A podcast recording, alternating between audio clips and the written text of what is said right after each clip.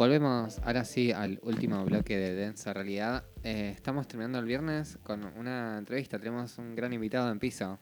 Exactamente, estamos en, piso en Densa con Gastón Brosio, que Vamos a preguntarle también un poquito por, por el nombre, el seudónimo. Él es escritor, pintor, docente, estudiante, forma parte de la corriente PBC, Pensadores Villeros Contemporáneos. Pero lo que nos convoca hoy, de lo que vamos a hablar un poquito, es de su obra literaria eh, ¿Qué tal, Gastón? ¿Cómo estás? Un gusto oh. tenerte en el programa. Hola, buenas tardes, gracias por invitarme una vez más y nada, acá venimos con la mejor, con la positiva y para presentar un poco de literatura delitiva, que es a lo que lo nos dedicamos, digamos. Me encanta. Yo había agarrado, tomé un pedacito de una entrevista que leí eh, preparando un poco esta charla Mm, y, que se las quería compartir un poco también para introducir lo que es la literatura de, Gastón, de Waiki.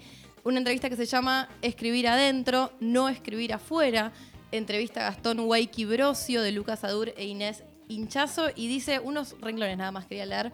Dice, Waiki es el autor de una obra literaria única, escrita en su totalidad en contextos de encierro una obra que no se parece a nada, no se parece a los poetas malditos que evoca como sus antecesores, no se parece a los autores contemporáneos de allá o aquí, ni a los poetas de los 90, ni a los escritores revolucionarios de los 60, ni a los vanguardistas, ni a los boedistas, neobarrosos, neobarrosos, neorrabiosos ni a la poesía social contestataria, ni a la cumbia villera, ni a las canciones de protesta, ni a las letras de los redondos. No se parece a nada. Todo eso y un poco todas esas diferencias marcan en tu literatura. Eh, te quería preguntar, eh, ¿cómo la definirías vos a tu, tu literatura, lo que vos escribís? ¿Cómo, ¿Cómo empezó esa relación? Bueno, primero que nada parece algo épico esa entrada, ¿no? Le bajamos dos escalones a eso y este, venimos a lo, a lo que es literatura delitiva. Literatura delitiva es una corriente literaria, por un lado, que quiero explicar, digamos, que tiene que ver más o menos con el, primero con el contexto para identificarnos como nosotros y segundo para hacer algo disruptivo dentro de la literatura. Sabemos que la literatura este, se planifica, eh, se, se, canoniza o se mete todo dentro en el canon de lo que es literatura policial o policial negra, digamos. Y bueno, lo que nosotros queremos de alguna manera, eh, incentivamos de alguna manera también hacer literatura delitiva que tiene que ver con un paso más, digamos, en cuanto a, la, a las... Em, en cuanto más a la técnica y al modo de escritura, digamos, que de los poetas malditos y del género policial. Primero que nada, eh, y policial negro sobre todo. Primero que nada nos queremos separar de, de la literatura policial porque nos sentimos de alguna manera zarpados, hablando en jerga este, barrial. Y por otro lado, este, tratar de crear nuestra propia corriente, nuestro propio modelo. Nosotros estamos hoy en día en Boedo y sabemos que eh, existió una corriente literaria de acá de Boedo muy conocida, donde entre ellos el más conocido fue Art, digamos, ¿no? Y con su libro Juguete Rabioso, uno de los más conocidos, digamos, ¿no? Y, de la otra corriente teníamos la contra, que era la gente de Palermo, que era Borges, Bioy Casares, etcétera, ¿no? Digamos. Dentro de esas dos corrientes literarias, digamos, este, están como, como, como tensionadas, como, como existe ese, ese, ese, esa tensión entre un grupo literario y otro, como el que dice, no, yo escribo para la gran elite, para la literatura eh, canónica especial, como Boy Casares, como Borges, etcétera, como lo más vacancito, y después tenemos la literatura de barrio, lo que es art y entre ellos, no, no me acuerdo un par de literarios, pero había este, leído sobre el tema. Y digamos que a esa, a esa literatura, digamos, siempre está ese, e, ese reto entre esas dos acá en Argentina como corriente literaria. No hay una corriente literaria del urbano, no hay una corriente literaria de otras provincias o una corriente literaria, como que se hace centro y foco acá. Y literatura, hay literatura en todos lados, digamos. totalmente. Digamos, uno puede leer literatura acá como en Salta, como en Santiago, como debe haber chicos en Santa Cruz que escriben, etcétera, etcétera, etcétera, en cada, en cada provincia. ¿Qué pasa? Se hace, eh, eh, si acá es difícil yo humildemente, que soy de acá nomás, de Fuerte Apache, y se me hace difícil militar la literatura, imaginémonos la gente que está en el exterior, digamos, ¿no? Digamos, donde eh, muchas veces no tienen recursos, como yo tampoco a veces los tengo y sin embargo tengo que tratar de ingeniármela, ahorrar para tratar de comprar mi propio libro y tratar de algo así como los redondos cuando apenas empezaron, digamos, hacían su propia producción y de su propia producción salían y lo militaban. Bueno, algo así también nosotros estamos haciendo ese caminito de hormiga, este, paso por paso, pero seguro, digamos. Me encanta la, que, remarques la idea de militar, militar la, literatura, que en general es un término que no está asociado a las corrientes literarias, ¿no? Cuando uno habla con un escritor, entre comillas, no, no dice yo milito. Me, me, gusta ese, ese elemento de pensar, bueno, lo que vos haces es una forma de activación política también. ¿Lo pensás de esa manera? ¿O es una forma de hacer política también la literatura? Sí, por supuesto. Creo que no hay textos inocentes. En ninguna parte hay textos inocentes. Partiendo de la Biblia, del Corán o desde el primer libro que se inventaron en la Mesopotamia, digamos. Eh, mm, pienso, digamos, que no hay textos ingenuos y que los, los textos de alguna manera también son para apelar también al, lector, digamos, ¿no? No, no es que el texto cuando se escribe se piensa en un público, se piensa en tal persona, se piensa en el receptor, digamos, de alguna manera, ¿no? Entonces, eh, pensar en el receptor también condiciona al escritor, digamos, ¿no? Porque el, escritor no puede estar a la puteada en todos los libros, en cada hoja, cada hoja, cada, cada abrazo, una puteada, una puteada, una puteada, porque ya este, mm, de alguna manera hastía, digamos, ¿no? Redondar sobre lo mismo también hastía, ¿no? Por eso es preciso también de vez en cuando ser disruptivo, romper con, el canónico, romper con la base en este ejemplo de la literatura, que, que es lo que queremos tratar de hacer, digamos. Y ¿Cuál era la pregunta? Porque también... Sobre la politicidad, sí. Ah, sobre la política. Volviendo, bueno, todo eso remarca una forma de política dentro de la política. Si bien las voces de, de, de los barrios más marginales, de los barrios excluidos, están de alguna manera vedados, siento como que tomo parte de esa palabra y lo transmito en un libro y trato de militar eso, digamos, de manera política también, digamos. Más allá de que yo no sea partidario de ningún de ningún partido político, digamos, conozco la política. Humildemente conozco, digamos, las bases del peronismo. Lo que estudiamos en la facultad, digamos, digamos, cuando hacemos sociedad y Estado, vemos desde el principio de la creación de, de, Roca Sarmiento hasta, hasta la actualidad, digamos, ¿no? Y, si nos vamos más para atrás, para Rivadavia, unitario y federales, digamos. Y hay algo que de eso que está jugando y, como decías, ¿no? no hay, me gustó esa idea de que no hay textos inocentes. Y al día de hoy todos los textos que se escriben, justamente no, no hay ninguno que quede inocente. Recién hablabas del lector y pensaba uno de los uno de los poemas del libro 79, que es uno de los libros que tenemos acá sobre la mesa, y ahora vamos a hablar un poquito de, estos libros, que justamente es al lector, ¿no? El poema que en realidad se llama Al poeta maldito Baudelaire, que justamente también tiene, eh, abre su, su poemario con un poema al lector. Y tenía como una frase de tu poema que decía, ya estás listo para la poesía, estás listo para entrar en el dolor ajeno. ¿En quién, pensás cuando pensás en, tu lector, el que lee tus libros? ¿Te, lo imaginás? ¿Qué le querés transmitir o para qué o para quién escribís? A veces me gustaría transmitir rabia, ¿no? Indignación, ¿no? Por eso escribo, digamos, de manera catártica, ¿no? Este, tratar de, de esas emociones que uno tiene, digamos, este, tratar de volcársela también al lector, digamos. ¿Por qué? Porque entiendo que la secularización del cristianismo fue a través de la literatura, antes de que se matara a, Dios y, luego se terminara con el régimen feudal, digamos, o sea, con, con, los reinos, con los reyes, digamos, primero lo tuvieron que matar a Dios de la idea, y lo hicieron a través de la literatura, por ejemplo, el Marqués de Sade, o como los poemas de, del mío sí, del cantar de cantar, etcétera, etcétera. Digamos, toda esa forma de la literatura fue una forma de, de, acabar con el régimen feudal, digamos. Este, ¿Para qué? Para, para, para, dar un nuevo orden, que fue lo, lo, lo, que sucedió. Después fue un nuevo orden y es lo que hoy llamamos la democracia, ¿no? Digamos, ¿no? Este, pero toda esa revolución primero fue una revolución en el pensamiento, digamos, antes antes de que la revolución se llevara a cabo, digamos.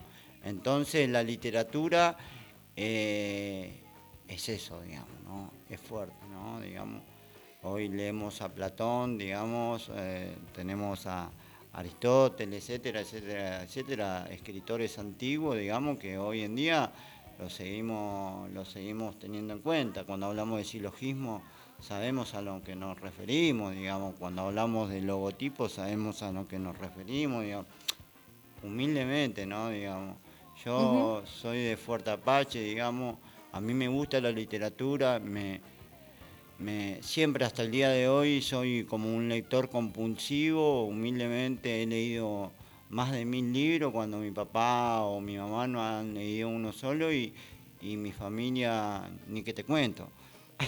¿Siempre te gustó leer? No, este, lo tomé como un, como un digamos, como, como un desafío y como como una inteligencia para escribir. Recordemos eh, que yo vengo de, del delito, digamos, de, digamos, de tener una vida delictiva y por lo tanto en un delito uno tiene que hacer la inteligencia antes de volcarse al delito, ¿no? Bueno, entonces todas esas cosas me llevaron a la literatura. Antes de escribir yo tuve que haber leído mucho para después escribir, digamos como hacer una inteligencia de lo que voy a hacer, digamos, hacer una inteligencia en cuanto, bueno, le vamos a dar a este lugar, tenemos que saber los horarios, etcétera, etcétera, etcétera, etcétera. Bueno, el mismo pensamiento, o sea, el modelo, el modelo pensante o el modelo esquemático es mío de ese pensar, digamos, no me mando, sino más primero tengo que hacer una inteligencia previa para después cometer el delito, digamos. Me gusta lo que estás diciendo y antes, no, antes me dijiste tenemos que bajar tres cambios y un poco quería hacer lo mismo.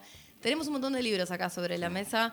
Yo le comento a los oyentes, eh, Waiki tiene publicado, yo tengo acá cuatro libros, 79, El ladrón que escribe poesías, 118, 100 veces sangre, 48, El muerto que escribe cuentos y 17, Autobiografía de un profesor, La vida de un gusano.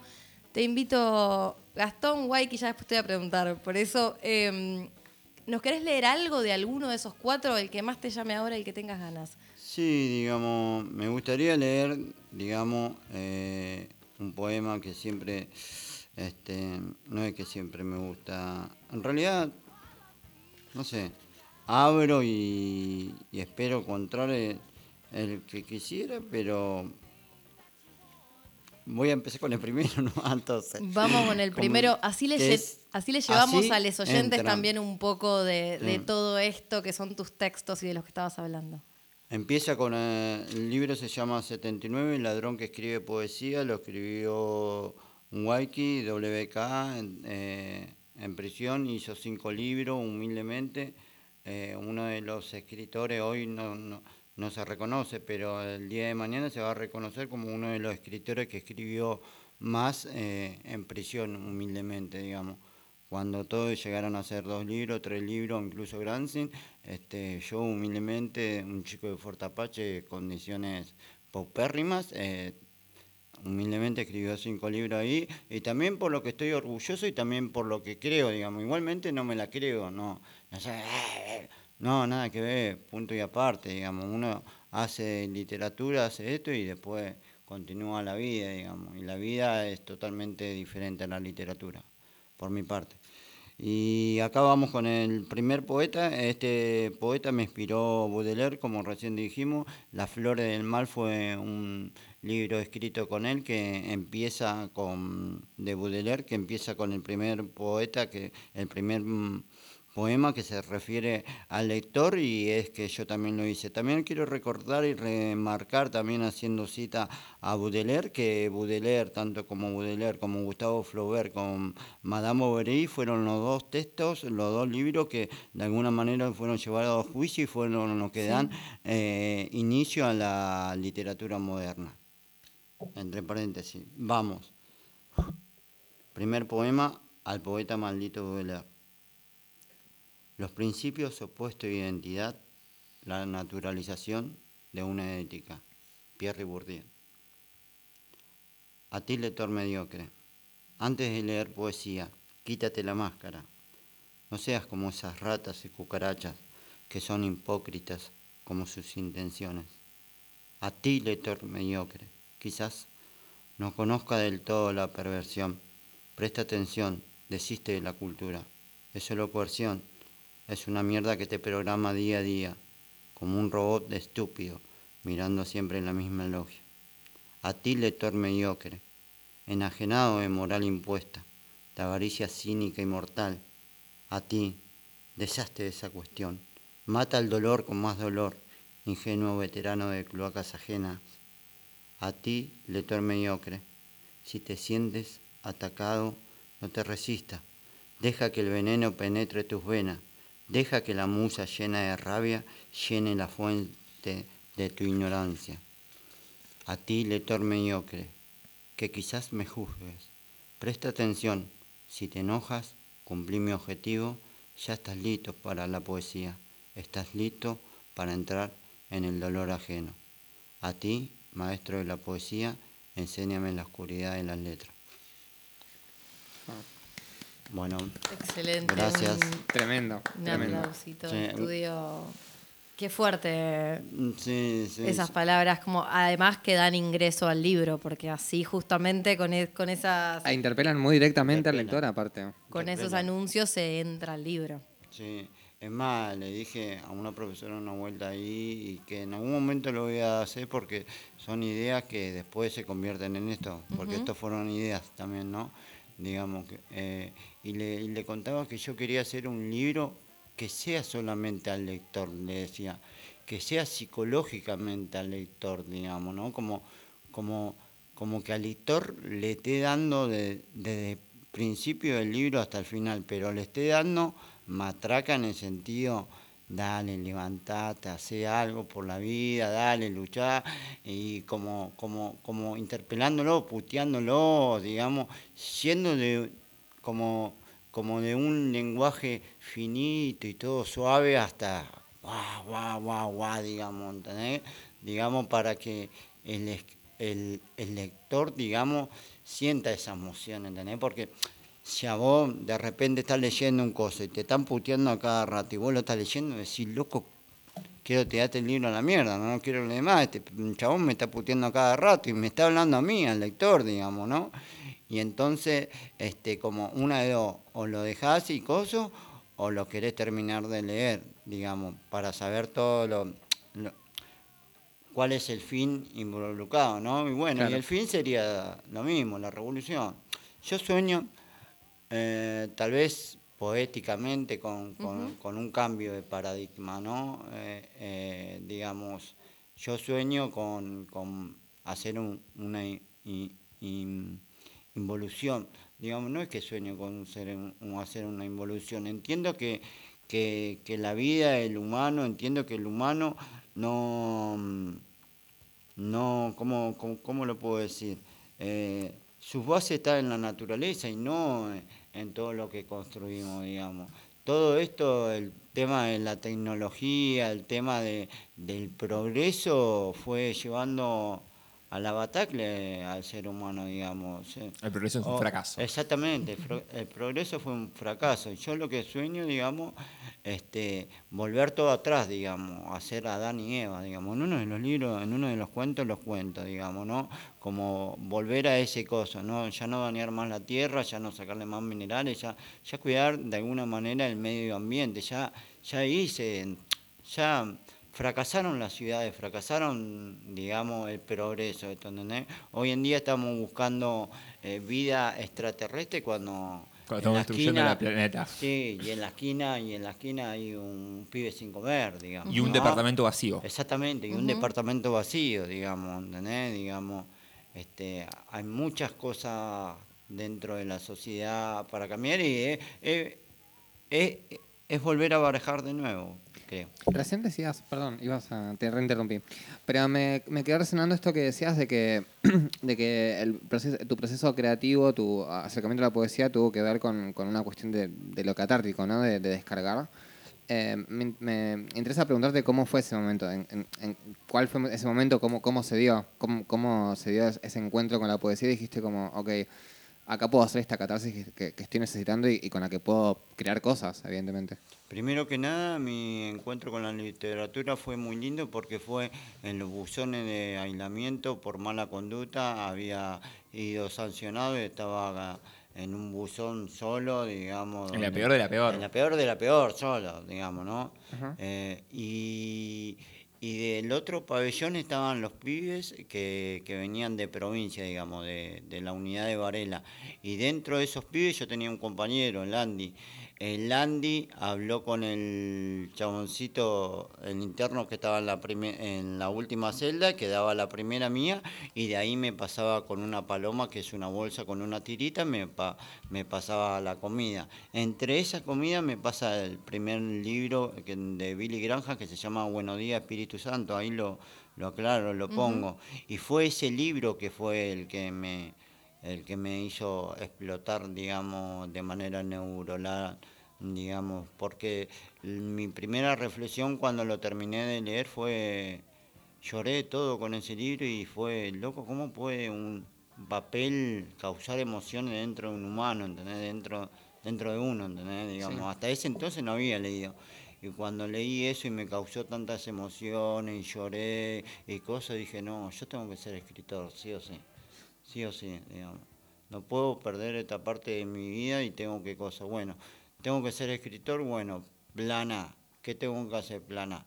Introducirme en la literatura, empezar a leer, a leer vorásicamente. Bueno, empecé Papillón, Pablo Coelho, las 10 obras, Jorge Bucay, empecé a comer, comer, comer, comer, comer, comer. Todo. Y mientras, sí, los pibes estaban ahí, yo, yo leía ahí mientras tomaba mate y todo, y estaba leyendo, leyendo, y obviamente también cuidándome las espaldas porque no estamos viviendo con nene de pecho, pero eh, ¿Y ahí qué onda? ¿Qué? Vos te parás, te pones a leer mm, y. ¿cómo, ¿Qué te mira el resto y te dice qué carajo estás haciendo? el resto amigo? no, no, no, no, no está y está, digamos, para mí, digamos.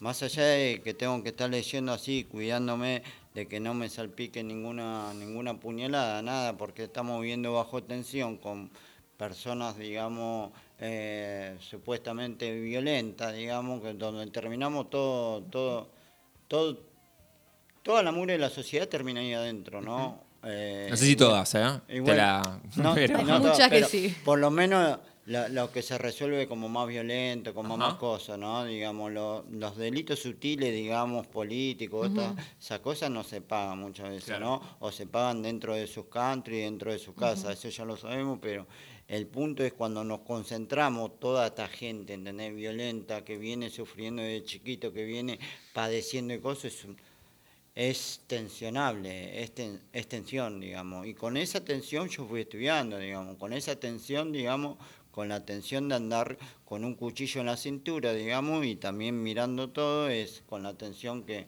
que mi literatura hice. Entonces no podría salir de otra manera que no sea violenta, digamos. Con- la, plu- con la pluma y la palabra casi, una cosa así, bien argentina. exactamente, bien, bien a los Sarmiento, digamos, ¿no? Eh, digamos, pero bueno, eh, qué sé yo, eh, también fue todo de aprendizaje y fue muy lindo. Encontrar esto en los libros, en mi vida, fue algo hermoso, como una amiga mía me dijo, y yo lo siento así también, que la literatura me salvó la vida, a mí también la literatura me salvó la vida, digamos el arte en general, pero la literatura fue lo que más caló, lo que más hizo, digamos, hincapié en mi vida y, y lo que dio un cambio de paréntesis a mi mentalidad, digamos. Yo creo que hablo por, por todos cuando digo que me quedaría acá dos horas más. Eh, de hecho, podemos abrir una invitación para que vuelvas otro día si tenés ganas y sigamos hablando de alguno de los libros. Nos estamos pisando un poco para hacerte todas las preguntas.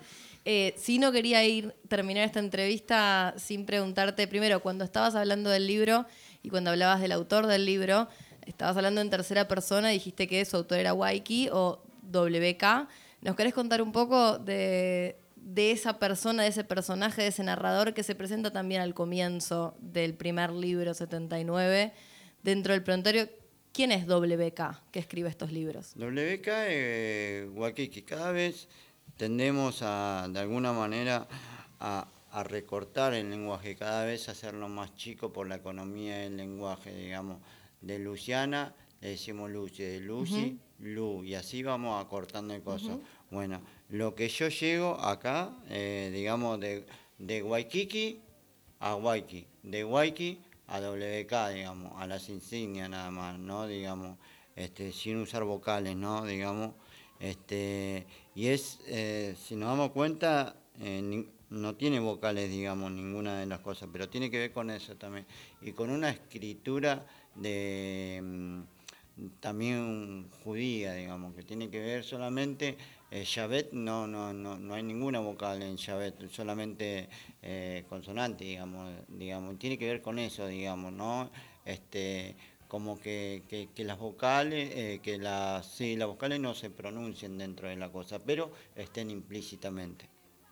Y Waiki, eh, me dicen Waikiki porque cuando era chiquitito mi mamá dice que yo lloraba Didi, a Didi, me puso Waikiki mi mamá y por eso también, sí, y por eso también, digamos, hoy hago tributo a, a este seudónimo y, y es el que de alguna manera lo levanto como una bandera porque hoy en día mi mamá ya no está ahí y le hubiese- se hubiese sentido muy orgullosa de que yo, este, digamos, no llegamos a nada, está bien, pero igual, igualmente tenemos la visión. Están Eh, llegando, digamos. están Sí, llegando. De a Llegó- poquito, de a poquito, digamos. Autor de cinco libros no es nada menor. ¿no? No es Sí. nada menor. Sí, Eh, es un montón. ¿Querés, Gastón, Waiki, querés leernos algo más? Algo chiquito, un poema más para cerrar entonces Sí. esa entrevista. También si querés eh, pasarnos las redes donde los oyentes pueden buscar tus libros o buscarte a vos. O Ah, o ah, sí. si pronto vas a estar en algún Sí, lugar. Pueden, pueden, pueden buscarme en waiki.pvc, que estoy en Instagram, en Facebook, eh, en YouTube y en, y en Amazon también. digamos. Amazon. En Amazon está mi libro, este, si lo pueden descargar desde ahí, desde Amazon se dice eh, El ladrón que escribe poesía, que lo pueden descargar en PDF, digamos, y me ayudarían un montón, digamos, a mí en mi carrera artística, que la vengo haciendo solo y no, no lloramos nada, pero, pero seguimos eh, poniéndole onda a esto, como al principio dijimos, militando la literatura. Bien. Para colaborar a militar la literatura vamos todos a buscarlo en redes. Repetinos entonces dónde podemos bajar el PDF para poder leer. En Amazon pueden bajarlo para, para que se llama eh, Waiki, eh, el ladrón que escribe poesía. Búsquenlo porque a veces no sale por Waiki. Ahí van a estar mis tres libros, que es 79, eh, 118 y, y 48. Todavía el de la biografía no lo he subido. He subido estos tres que lo he terminado. Eh, este también lo he terminado, pero no estaba en su momento cuando cargué los libros. Y me serían de mucha ayuda, digamos. Y por otro lado, el que no puede colaborar, digamos, comprando mi libro, también puede hacerlo a través de las redes sociales, digamos. A través de Instagram o suscribirse a mi canal en YouTube, waiki.pvc, que, que podrían ayudarme un montón. eh, porque tengo la expectativa de bajar todo mi material de lo que es literatura delitiva en, en esos lugares. Queda hecha entonces la invitación por nuestra parte. Ha sido un gusto esta charla. La extenderíamos muchísimo más. Nos encantaría que puedas venir en algún otro momento y seguir la conversación sobre tus otros libros. Nosotros más que contentos de eso. Y si querés leernos un poemita más de 79, te escuchamos felices. Y si hay algún, no sé, vas a estar pronto en algún lugar leyendo algo, también si querés pasar. Sí, por ahora no, no, no, no, no. no, Por las redes se van a enterar. So- eh, sí, exactamente. Por un lado, por Bien. las redes se van a esperar y por otro lado estoy haciendo donaciones a los colegios donde yo estoy trabajando en una empresa también eh, y estoy haciendo donaciones de, lo- de los libros que voy comprando, digamos, en cada colegio, en cada biblioteca, digamos, como militando la literatura. Ahí va. Ahí va. Totalmente. Vuelvo, vuelvo a cosas. Y este poema es el poema número 26 que se llama Entonces. Eh, y tiene que ver con un tema de... mm, bueno, en fin. Iba, iba a decir una palabra, pero... Ah, surrealista, digamos. El primer antihombre agita suavemente el abanico de su box.